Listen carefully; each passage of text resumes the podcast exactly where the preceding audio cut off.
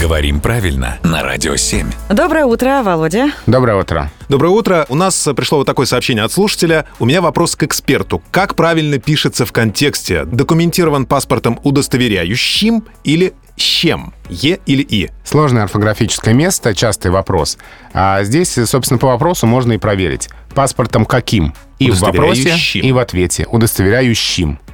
Е будет в предложном падеже. В паспорте каком? Вот О дружит с Е. А Ага. Который удостоверяет. Да, в паспорте каком? Удостоверяющим. Если в вопросе «о», в ответе «е». Каком? Удостоверяющим.